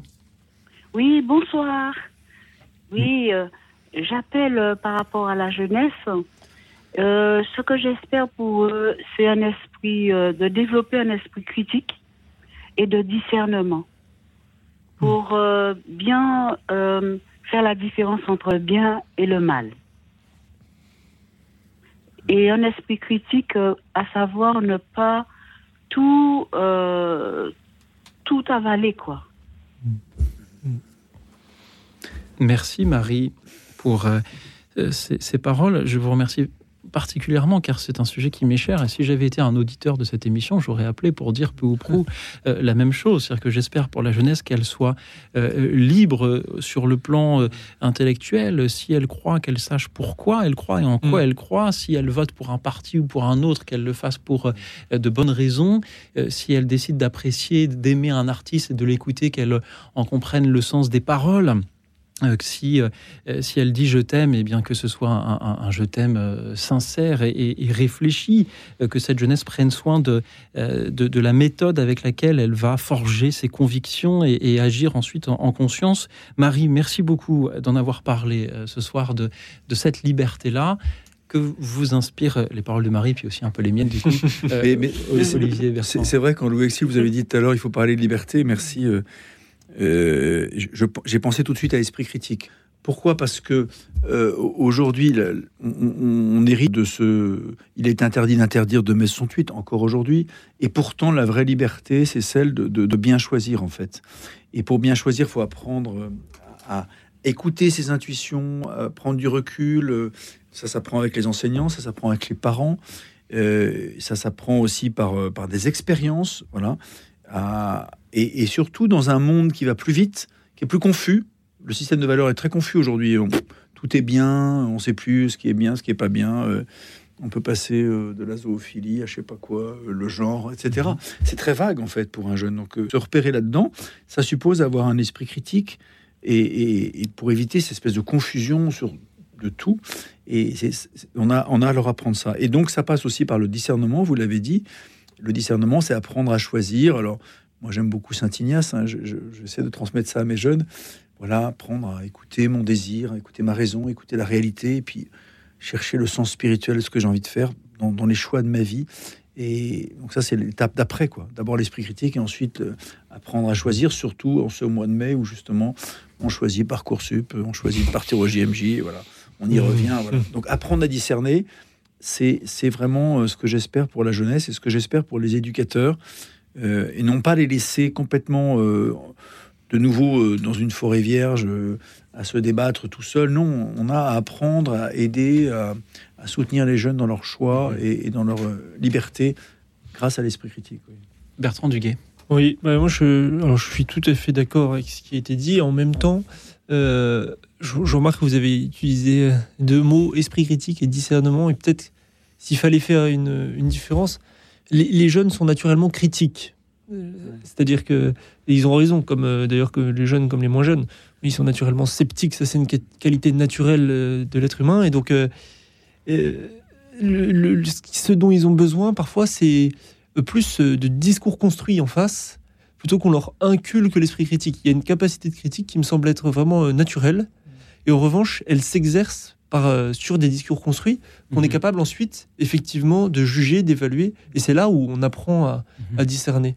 Et finalement, parce que c'est intéressant pour, les, pour des éducateurs de se poser la question de l'esprit critique, parce que l'école se pose souvent la question comment aider les jeunes à avoir l'esprit critique? Et eh ben en fait, c'est d'abord en leur, euh, en leur faisant comprendre qu'il y a euh, un, grand nombre de systèmes de pensée cohérents euh, qui, qui se défendent, qui ont leurs arguments, et à partir du moment où ils en ont conscience, ils sont capables eux-mêmes d'utiliser leur faculté de juger et d'opposer des arguments. Merci Marie d'avoir été avec nous ce soir. Merci beaucoup. Pour cette invitation à tous les jeunes qui nous écoutent, quel que soit leur âge, à, l'esprit critique. Au revoir Marie, merci encore à vous. Et enfin, nous accueillons Sandrine, toujours depuis Paris. Bonsoir Sandrine. Bonsoir Louis, bonsoir à vos invités, bonsoir aux auditeurs, aux auditrices. Alors moi, ce que j'aime, ce que je souhaiterais pour les jeunes, euh, euh, voilà, ça serait plutôt bah, qu'ils puissent être touchés par le Seigneur afin de mm. connaître l'amour de Dieu, que cette rencontre leur permette de rencontrer l'amour éternel, apporter la paix pour un monde meilleur, qu'ils puissent eux aussi connaître les trésors cachés de Dieu dans l'amour, la joie, le bonheur et l'espérance de toute une vie. Et puis si vous me le permettez, Louis, euh, aujourd'hui dans ma prière, j'ai fait une petite prière euh, avec euh, Padre Pio. Donc c'est justement, ça peut encourager les jeunes d'aujourd'hui. Donc c'est humble Padre Pio, vous qui avez beaucoup aimé notre Sainte Mère, l'Église, intercédez auprès du Seigneur afin qu'il envoie des ouvriers pour la moisson et qu'il donne à chacun d'entre nous la force de l'inspiration des fils de Dieu. Nous vous prions, entre autres, d'intercéder auprès de la Vierge Marie pour qu'elle guide les hommes vers la conversion à la seule vraie religion, du seul vrai Dieu, la Sainte Église catholique apostolique romaine. Voilà. Padre Pio, priez pour nous. Voilà. Amen. Merci Sandrine. Je suis très heureux que ce qui sera euh, déjà le dernier témoignage de notre émission lui apporte une nouvelle note euh, spirituelle après que nous ayons abordé avec Jean-Daniel et Marie des, sujets plus, plus terre à terre. merci Sandrine pour cette invitation, cette espérance pour la jeunesse à, connaître les trésors cachés de Dieu dans la joie, la beauté, l'espérance. Olivier Ponce, Bertrand Duguay, que vous inspirent les paroles de Sandrine ce soir Oui, moi je trouve c'est effectivement agréable de terminer par par l'essentiel, donc de terminer par euh, la question spirituelle. Et euh, il y a une chose quand même qu'on n'a pas encore dite, qui est pourtant euh, belle et étonnante, c'est que en France, les jeunes chrétiens sont les premiers aujourd'hui, la première génération depuis très très longtemps sur notre territoire à se retrouver en ayant conscience d'être une, de pratiquer une foi minoritaire ou en tout cas une foi qui n'est qui n'est pas la foi structurellement constitutive de la société. Et de ce point de vue-là, euh, ça leur donne sûrement un rapport différent à leur foi et aussi euh, un rapport, euh, je dirais, plus personnel, peut-être moins structurel. C'est-à-dire qu'ils n'habitent pas un monde chrétien, ils mhm. habitent comme chrétiens un monde qui ne l'est plus. Qui ne plus. Et, et ça, c'est quand même assez intéressant. Et de ce point de vue-là, ceux, qui, ceux qui sont jeunes depuis plus longtemps on, peuvent écouter aussi, on, sûrement euh, peuvent avoir des conversations intéressantes et instructives avec cette jeunesse qui vit une situation euh, mhm. un peu différente. Bon, il y a un détail qui me frappe quand même comme, euh, comme professeur, c'est que quand moi j'étais adolescent, c'était très malvenu de porter un... enfin, ça se faisait pas, disons, de porter un, signe religieux visible. Euh, on mettait pas, si on avait une médaille, une petite croix, euh, on la mettait pas euh, sur son pull. C'était, c'était vraiment pas quelque chose qui se faisait. C'était un accord tacite collectif. C'est plus le cas. Moi, je vois que dans toutes les classes, les, jeunes abordent volontiers des signes, des signes religieux, des croix, des médailles, des étoiles de David, etc. Et donc, et donc qu'ils, qu'ils, qu'ils ont, qu'ils, que pour eux, le sujet religieux reste important, intéressant, et qu'ils ont pas, ils ont visiblement euh, moins peur de l'aborder peut-être que qu'à d'autres époques où c'était aussi un phénomène structurel. Mmh. Olivier Ponce. Oui, merci euh, Sandrine.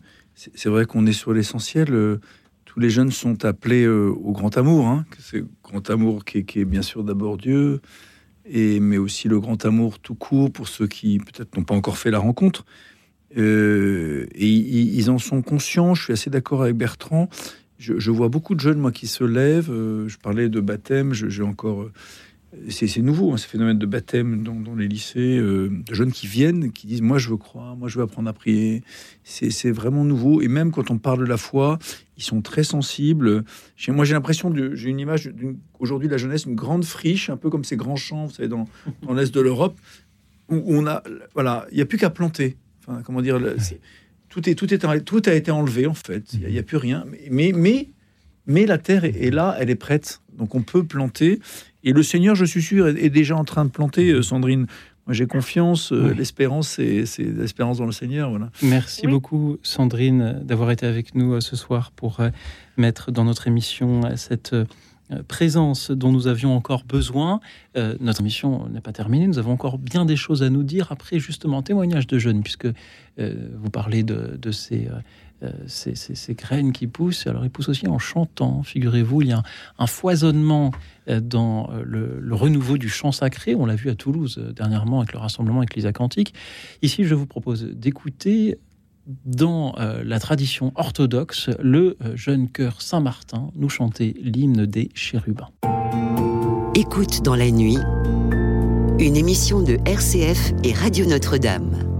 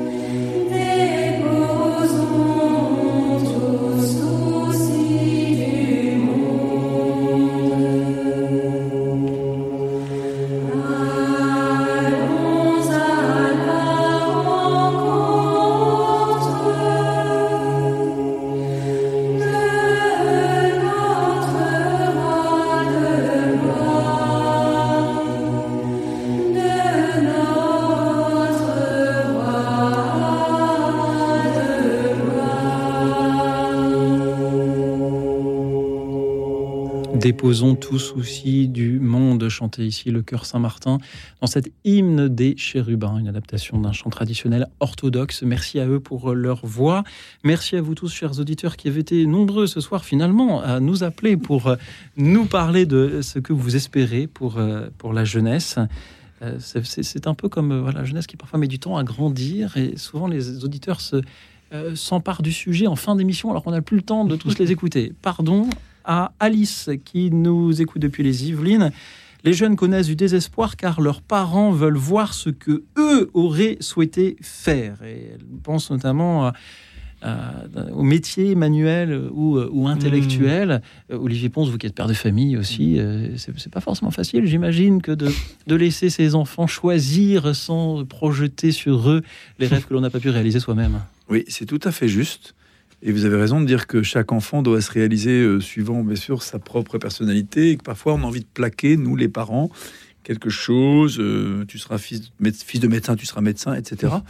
Euh, il y, a quelque chose que j'essaie de dire aux parents. quand votre enfant, alors je dis 18 ans, quand il passe le bac, euh, il y a un moment où vous changez de posture. Quoi. Vous, étiez jusque-là une posture un peu d'éducateur, on va dire de, un peu de contrôle.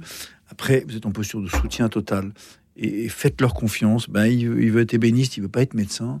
Encouragez-le. On sait qu'aujourd'hui, on, manque d'orientation vers les métiers manuels. On va manquer euh, de, métiers manuels dans les années qui viennent. Donc, euh, encouragez vos enfants plutôt qu'ils fassent HEC qu'après ils fassent un CAP d'ébéniste comme il y en a beaucoup aujourd'hui.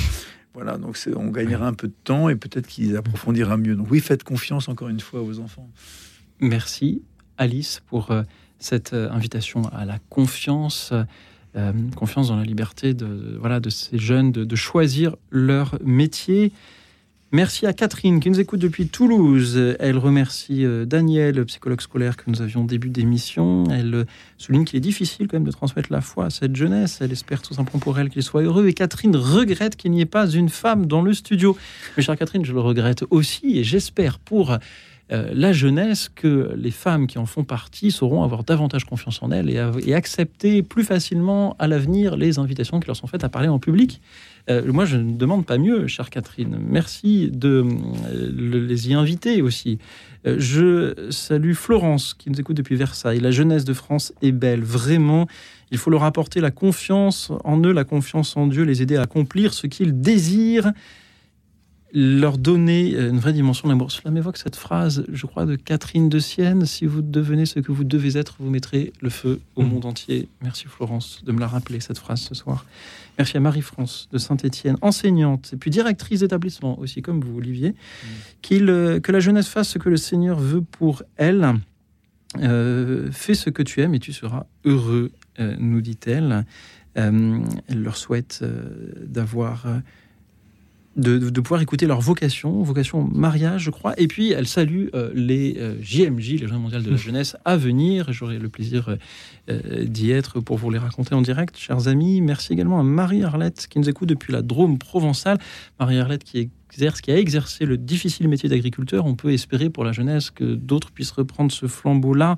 Marie-Arlette souhaite un monde meilleur pour les jeunes avec moins de violence euh, qu'il y ait beaucoup aussi de bonnes personnes pour les accompagner. Je salue Négoum de la région euh, lyonnaise qui remercie euh, Jean-Michel, en particulier les invités, les auditeurs. Merci beaucoup, très bonne soirée. Eh bien, vous aussi, cher ami. Françoise de Poitiers souhaite a dit que la confiance, c'était difficile pour ses, ses, parents. Elle remercie sa grand-mère qui priait et qui lui a appris à chanter. Merci euh, à vous, Françoise. Merci également à René, René qui a perdu le lien avec ses filles depuis la perte de son épouse, euh, puisse euh, la jeunesse rester en lien avec toutes les générations, ses parents, ses grands-parents. Merci à une autre Françoise qui a été enseignante aussi en Savoie. Merci Françoise pour tout ce que vous avez apporté aux élèves qui vous ont été confiés. Marie-Jeanne de Metz a un message. Elle rentre de Lourdes où s'est déroulé le pèlerinage militaire international.